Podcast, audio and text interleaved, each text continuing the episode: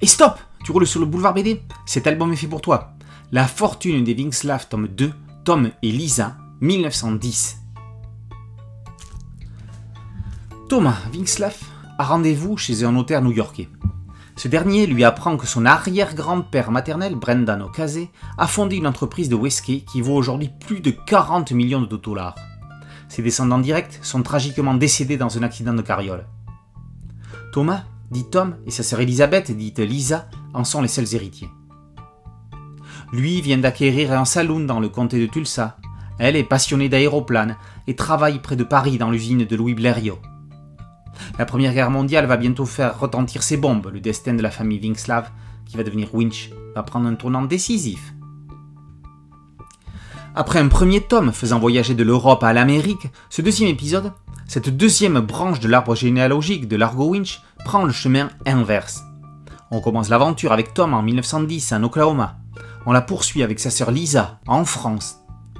Entre les deux, leur mère Julie, femme autonome avant l'heure, assemble les pièces d'un puzzle familial compliqué dont elle espère des retombées.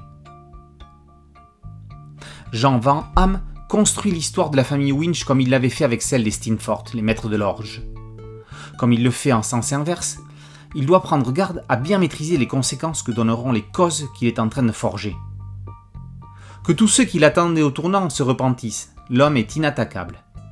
Encore une prouesse à étudier dans les écoles de scénarii. Il mêle le destin de ses personnages de papier à ceux de la grande histoire. Lisa côtoie von Richthofen, le baron rouge, as de l'aviation de la guerre de 14. Épaulé par Dominique David, pour le côté rigueur documentaire et les crayonnés des décors, Philippe Berthet est un puriste de la ligne claire. On ne l'attendait pas dans des scènes de combat aérien et sûrement que lui non plus.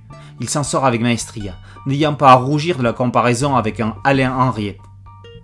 Aux couleurs, Miffy Versavel respecte l'univers Berthet qui est cohérent depuis le début de la carrière du dessinateur. Wingslav devient Winch à cause d'une secrétaire qui n'arrive pas à prononcer le nom parce qu'elle a un cheveu sur la langue. Comme quoi, le destin des grands héros de BD tient à peu de choses. La fortune de Wingslav, tome 2, tome Elysia 1910, par Van Ham, Berthet et David, est paru aux éditions Dupuis. Boulevard BD, c'est un podcast audio et une chaîne YouTube. Merci de liker, de partager et de vous abonner. A très bientôt sur Boulevard BD. Ciao